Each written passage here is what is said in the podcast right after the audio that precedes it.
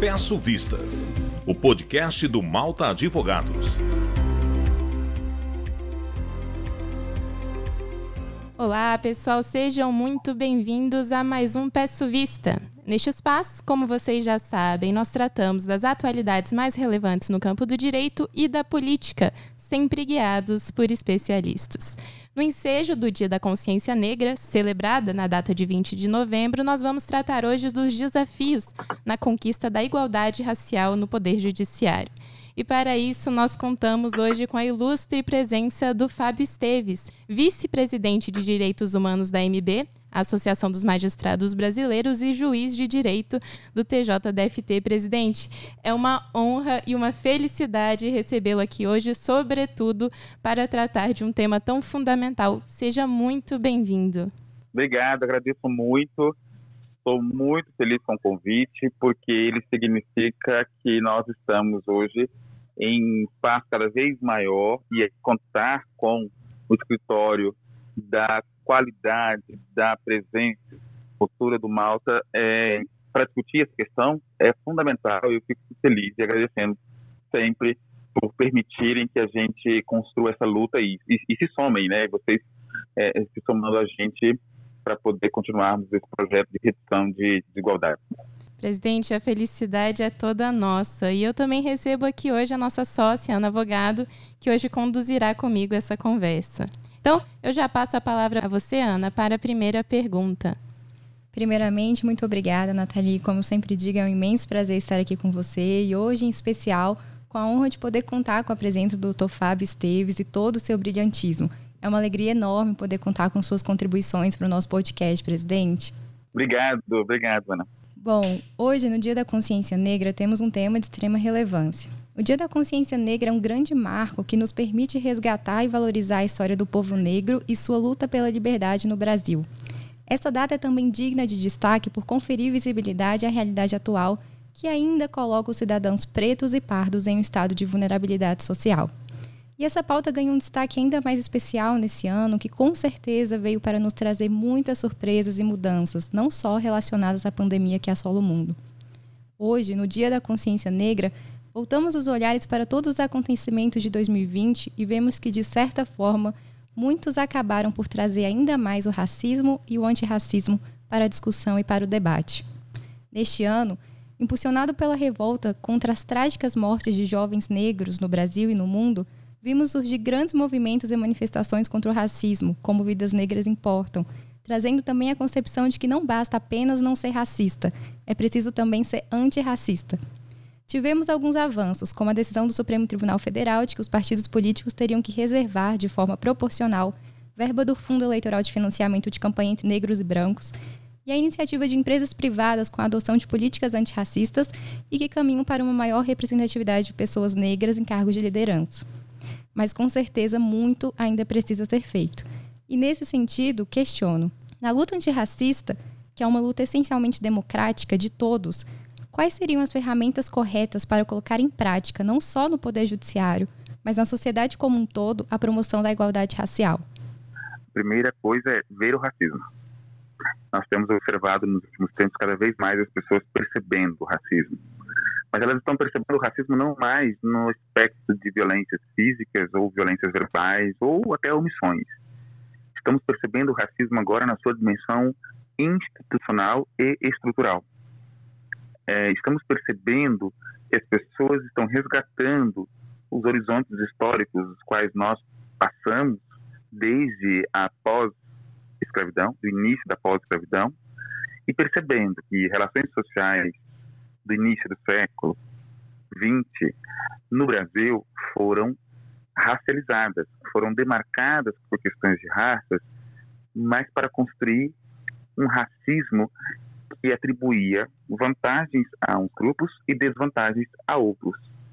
Para os historiadores, nós temos no início do século XX processos de eugenia para poder afirmar que a raça negra, né, e aí é pseudociência isso aí, era inferior e, portanto, precisava ser, de certa maneira, eliminada num processo de embranquecimento, ou então deveria ser isolada em processo de higienização E nós seguimos, então, com este tratamento para os negros recém-libertos do processo de escravidão. Isso aqui vai dizer que nós não teríamos condição de seguir de maneira a tratar as pessoas com igualdade, iniciando o nosso período pós-escravidão com políticas públicas ligadas a questões criminais, a questões higienistas, as questões de eugenia, as questões de branqueamento, entre outras coisas. Depois a gente vai ter o processo de silenciamento dessas questões com o mito da democracia racial, que, aliado a processos de regimes autoritários, para que nós, durante 70 anos, permanecemos ignorando o racismo. Essa ignorância quanto ao racismo fez que nós, tardiamente, começássemos a perceber, e aí nós estamos fazendo isso hoje com mais intensidade, que as desigualdades que nós temos não são casuais, não são desigualdades é, naturais, elas foram provocadas por relações de poderes que hierarquizaram grupos e que nos colocou no cenário que a gente tem combatido desde, claro que nós combatemos isso já desde os anos 50 com grupos de movimento, com o movimento negro, mas intensamente isso acontece a partir dos anos 2000 com ações afirmativas e com outras medidas que nós temos é, tratado no âmbito educacional, no âmbito do Poder Judiciário e no âmbito das instituições privadas, conforme nós estamos vendo ultimamente. Agora, essa visão sobre o racismo, né, esse ver, esse enxergar o racismo, é o ponto de partida inicial. Mas vê-lo nessa perspectiva institucional e estrutural. E depois a gente pensar nas intervenções que são possíveis nesses âmbitos. Perfeito, presidente. Já nesse viés mais institucional, é, eu prossigo com a segunda pergunta. Durante a sessão ordinária do Conselho Nacional de Justiça, realizada no dia 20 de outubro, portanto bem recente, foi apresentado um relatório de atividades desenvolvido pelo Grupo de Trabalho sobre Igualdade Racial no Poder Judiciário. De acordo com esse documento, de 18.091 magistrados, estima-se que apenas 16,5% sejam pardos e 1,6% pretos. À vista disso, caso o atual ritmo de crescimento da magistratura seja mantido, estima-se que apenas no ano de 2049 haverá o atingimento de pelo menos 22% de magistrados negros em todos os tribunais brasileiros.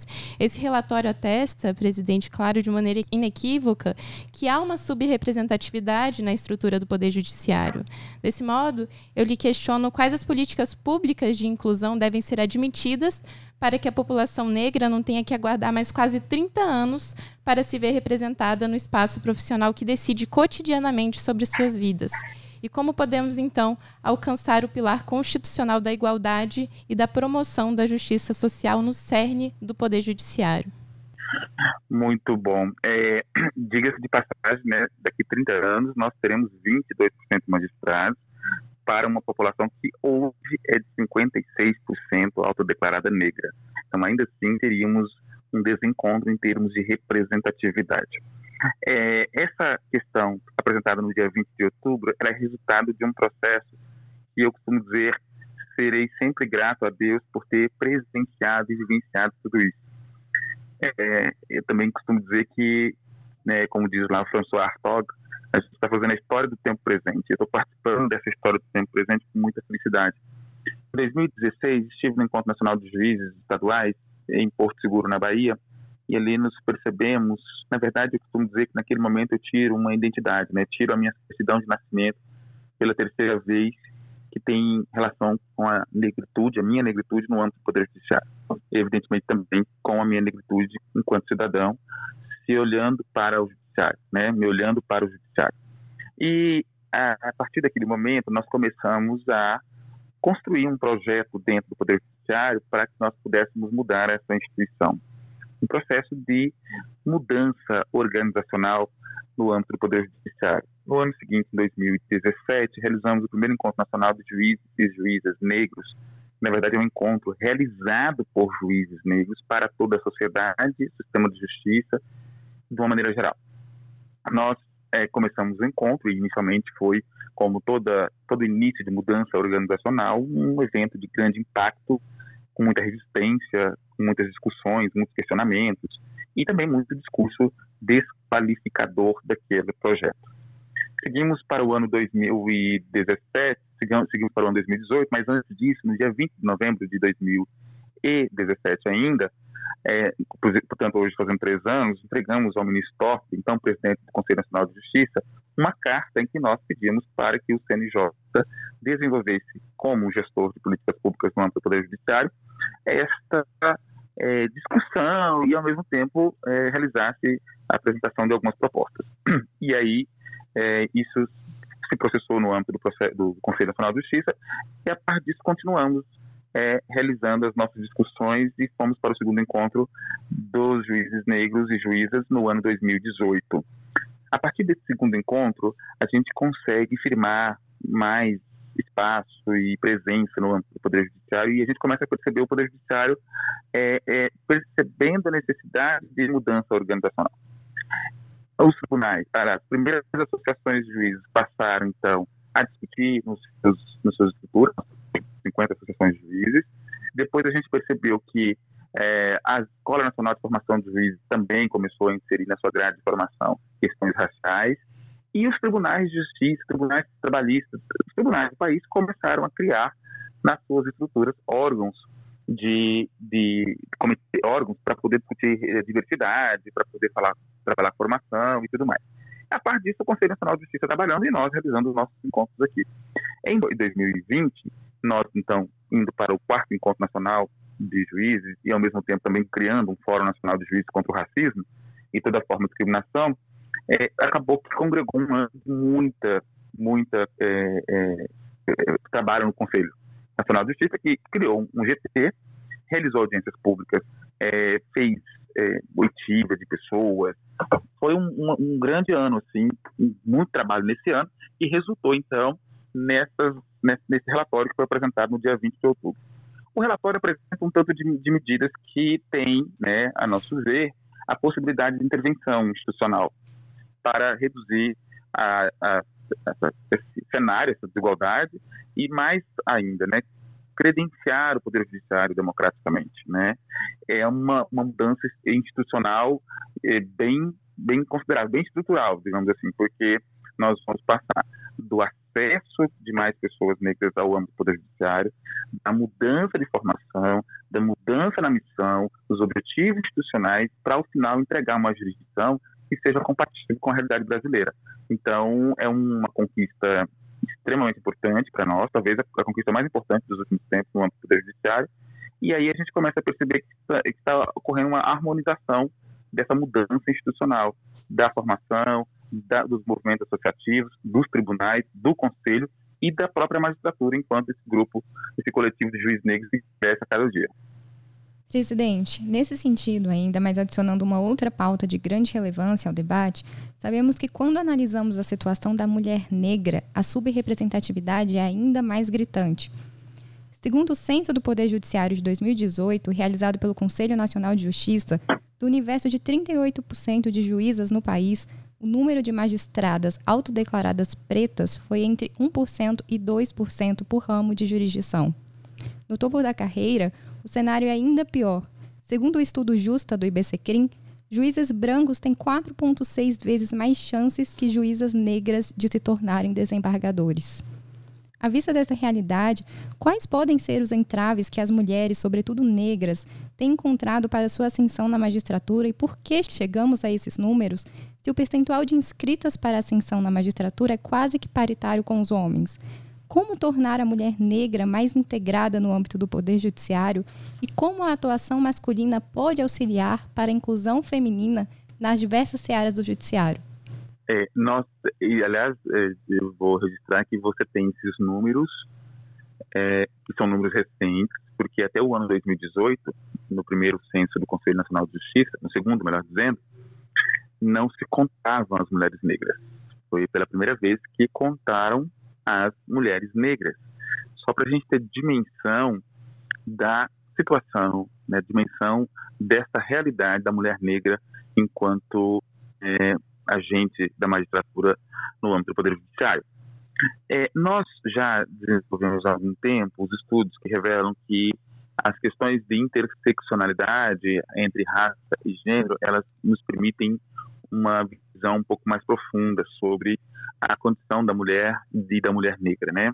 Aqui vale ressaltar o que disse Grada Quilomba sobre essa situação, né? Diz ela, a promotora Lívia que trouxe essa, essa frase atribuída à Grada Quilomba, que ela disse que a, a mulher branca, ela tem que dizer que é mulher, né? ela tem que dizer que é mulher, porque é uma categoria política, tem que se afirmar enquanto mulher. A mulher negra, além de dizer que é mulher, tem que dizer que é negra, porque já é uma segunda categoria. E o homem branco, ele precisa apenas dizer que é pessoa. E isso é uma realidade, isso é um dado para nós aqui enquanto juízes, que para o juiz branco há apenas um rito de passagem enquanto carreira, quanto encarreiramento.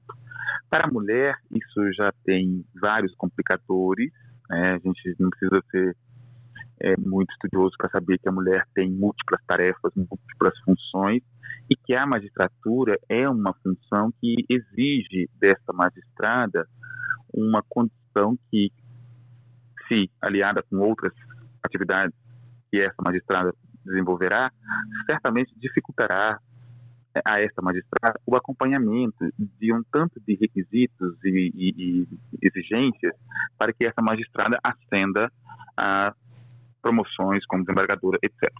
Precisamos dizer também que o Tribunal de Justiça do DF é um dos poucos tribunais que tem um processo de encarreiramento mais objetivo. Aqui no Tribunal de Justiça, a gente, embora tenha a promoção por merecimento, a gente tem sempre respeitando, sempre respeita a antiguidade.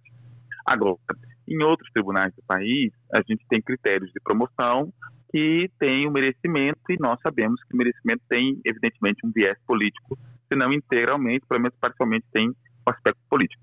E nesse aspecto político, isso nós temos um dado, né, um contexto que prejudica aí muito a acessibilidade dessa juíza, que, evidentemente, lê, lê as questões de metas, estatísticas.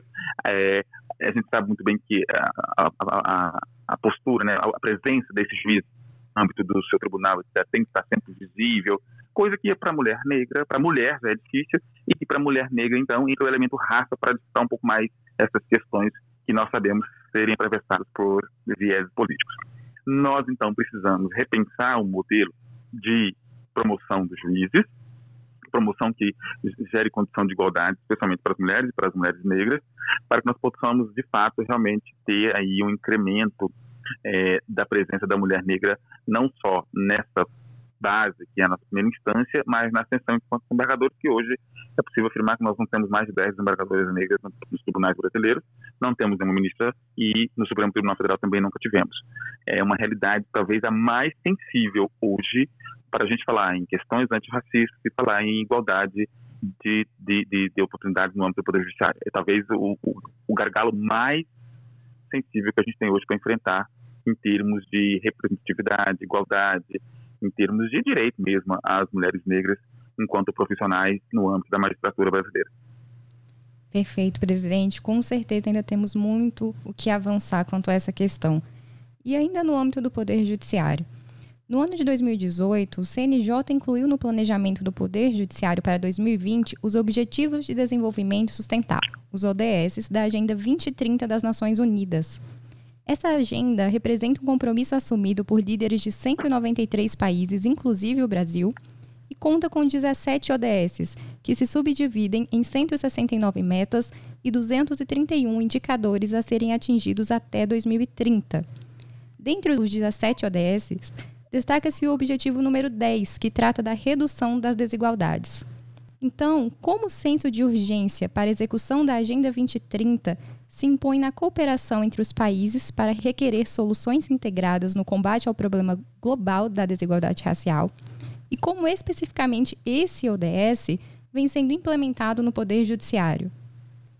É, o Poder Judiciário tem uma contribuição muito, muito importante com este ODS. Eu participei agora recentemente no Tribunal Regional Federal da Segunda Região, discutindo exatamente qual é a participação do Judiciário. O Judiciário tem múltiplas entradas aí, múltiplos deveres, digamos assim, para é, implementar esse ODS. Um deles é a gente mudar a nossa própria concepção enquanto justiça, enquanto interpretação das leis, para permitir que as ações afirmativas sejam cada vez mais reconhecidas, incentivadas, né? A gente teve a oportunidade agora de discutir um caso de uma empresa varejista que estabeleceu um programa de trainee para pessoas negras e a gente teve aí, graças a uma cultura que já foi criada no âmbito do sistema de justiça, até mesmo a desnecessidade de o sistema de justiça é, dar alguma resposta mais enfática. Por quê? Porque já percebeu que no âmbito do sistema de justiça há um entendimento consolidado de que as ações afirmativas são constitucionais. Então, no nosso caso, nós temos uma contribuição importante do judiciário em termos de intervenção, né, para a redução das desigualdades. É claro que o judiciário, enquanto instituição, precisa, evidentemente, fazer sua autocrítica também e, claro, para gerar legitimidade, promover a mesma redução de desigualdades em termos de raça no âmbito do Poder Judiciário. Mas a atuação do Judiciário, a meu ver, ela se dará a partir das políticas públicas traçadas pelo CNJ, em que vai buscar, pela via do direito, pela via da proteção dos direitos, a reconstrução da igualdade, especialmente da igualdade material e da igualdade enquanto reconhecimento. Nós precisaremos é, de, é, é, colocar para a nossa sociedade que o judiciário está atento, está é, é, formado, digamos assim, né, tem a concepção de que a igualdade, para ser trabalhada no âmbito social, em termos reconstrutivos, é uma igualdade que tem a raça como uma postura interpretativa, uma postura de atuação judicial. Então, essa é a mensagem mais poderosa, essa é a prática mais poderosa que o judiciário brasileiro hoje pode entregar para a sua sociedade. Dizer, olha, o judiciário brasileiro está atento às desigualdades sociais, especialmente geradas pelas questões de raça, e a nossa postura interpretativa deixa de ser universal, neutra e abstrata para poder adotar padrões de negritude, padrões interpretativos a partir da negritude. Né? Então, eu penso que é, eu dizia isso na, na palestra, para a gente conseguir contribuir com isso, a nossa intervenção tem que ser desse ativismo judicial positivo que a gente é, tanto critica às vezes, mas que nesse ponto será muito necessário. Né? E, claro, não falo do ativismo negativo, porque, de fato, nós precisamos hoje entender em termos de realidade que tem um tanto de promessas para serem cumpridas, segundo foram, como, de como foram colocadas na Constituição. Maravilha, presidente. E, por fim, acho que não há como deixar de destacar o quão marcante é a sua presença aqui hoje para discutir este tema. Sua trajetória avaliza a sua figura como um grande símbolo de representatividade no Poder Judiciário. Mesmo partindo de origem sem privilégios, tornou-se magistrado. Como eu disse, é atualmente juiz auxiliar de ministro do STF e vice-presidente de Direitos Humanos da MB, a maior associação de magistrados do mundo. Enfrentando todas as estatísticas hostis que nós apresentamos ao longo dessa conversa hoje, você teve que fazer a sua parte muito mais para chegar aonde chegou. E o trabalho que você tem feito abre portas para que barreiras que você enfrentou, outros que estão por vir possivelmente não enfrentem. Então, para fechar esse nosso podcast, eu queria saber a sua percepção, presidente, a respeito das perspectivas, o que está por vir de enfrentamento à desigualdade racial no Poder Judiciário. É, eu penso que talvez o maior desafio ainda está por vir, que são as ondas de retrocessos, né? todos os movimentos de conquistas de direitos, eles têm suas ondas, né? Então, talvez nós estejamos numa crista de uma onda importante, embora não, não, não, não última, é, não única, mas a gente tem que se preparar para os retrocessos, a gente tem que se preparar para poder manter esse enfrentamento constante, vigilante, né? Eu vejo aí, por exemplo, daqui a um tempo entraremos na fase de revisão das várias ações afirmativas que estão hoje em curso. E esse será o momento de se não tomarmos cuidado, é, trazermos retrocesso. Não estou dizendo que as ações afirmativas devam persistir eternamente, mas enquanto nós não estivermos alcançando a igualdade, e nós vimos aí, por exemplo, no âmbito do Poder Judiciário, por exemplo, em 2024, a gente encerra o período de 10 anos do Estatuto da Igualdade Racial que instituiu cotas no serviço público. Mas em 2024 nós teremos apenas 22% de juízes negros na magistratura brasileira. Não teríamos alcançado ainda o percentual né, minimamente aceitável para representatividade. É, outra coisa que eu costumo dizer, né, que a gente precisa estar aqui sempre construindo esse tipo de coisa, porque é uma questão, eu, eu, eu digo, né, é, estou no Poder Judiciário, estou juiz, e eu não me sinto confortável com uma instituição que não é, possa ser a possibilidade de vida, de realização profissional de um jovem negro da periferia do Brasil a Casa da Justiça, para mim, ela é mais do que simbólica, né? E, eu acredito, né? Eu estou aqui todos os dias levantando e, e lutando e sonhando muito para que esse jovem da periferia tenha o judiciário como uma possibilidade de sua realização profissional e pessoal. E isso só vai acontecer se a gente adotar mudanças, padrões, é, adotar uma revolução, digamos assim, aqui, começando pelos nossos jardins, pela nossa comunidade, começando pela nossa micro-sociedade e depois, evidentemente, para um Brasil que, embora seja intercontinental, tem o mesmo sonho, o sonho da igualdade. Presidente, brilhante todo esse panorama que você nos presenteou aqui hoje. Eu agradeço muitíssimo. Suas contribuições e reflexões agregaram muito para nós aqui e tenho certeza que o fizeram também para os nossos ouvintes. Eu agradeço mais uma vez por ter aceitado esse convite. Maravilha, agradeço muito também. Estou à disposição. Eu agradeço também a Ana Avogado por dividir esse espaço aqui comigo hoje. Eu que agradeço, Nathalie, agradeço hoje a presença mais especial do Dr. Fábio, que falou brilhantemente sobre um assunto tão caro à nossa sociedade. Agradeço também, por fim, aos nossos ouvintes. Continuem conosco e sigam bem informados. Você ouviu Peço Vista, o podcast do Malta Advogados. Siga nossas redes sociais e confira esse e outros episódios no site maltaadvogados.com.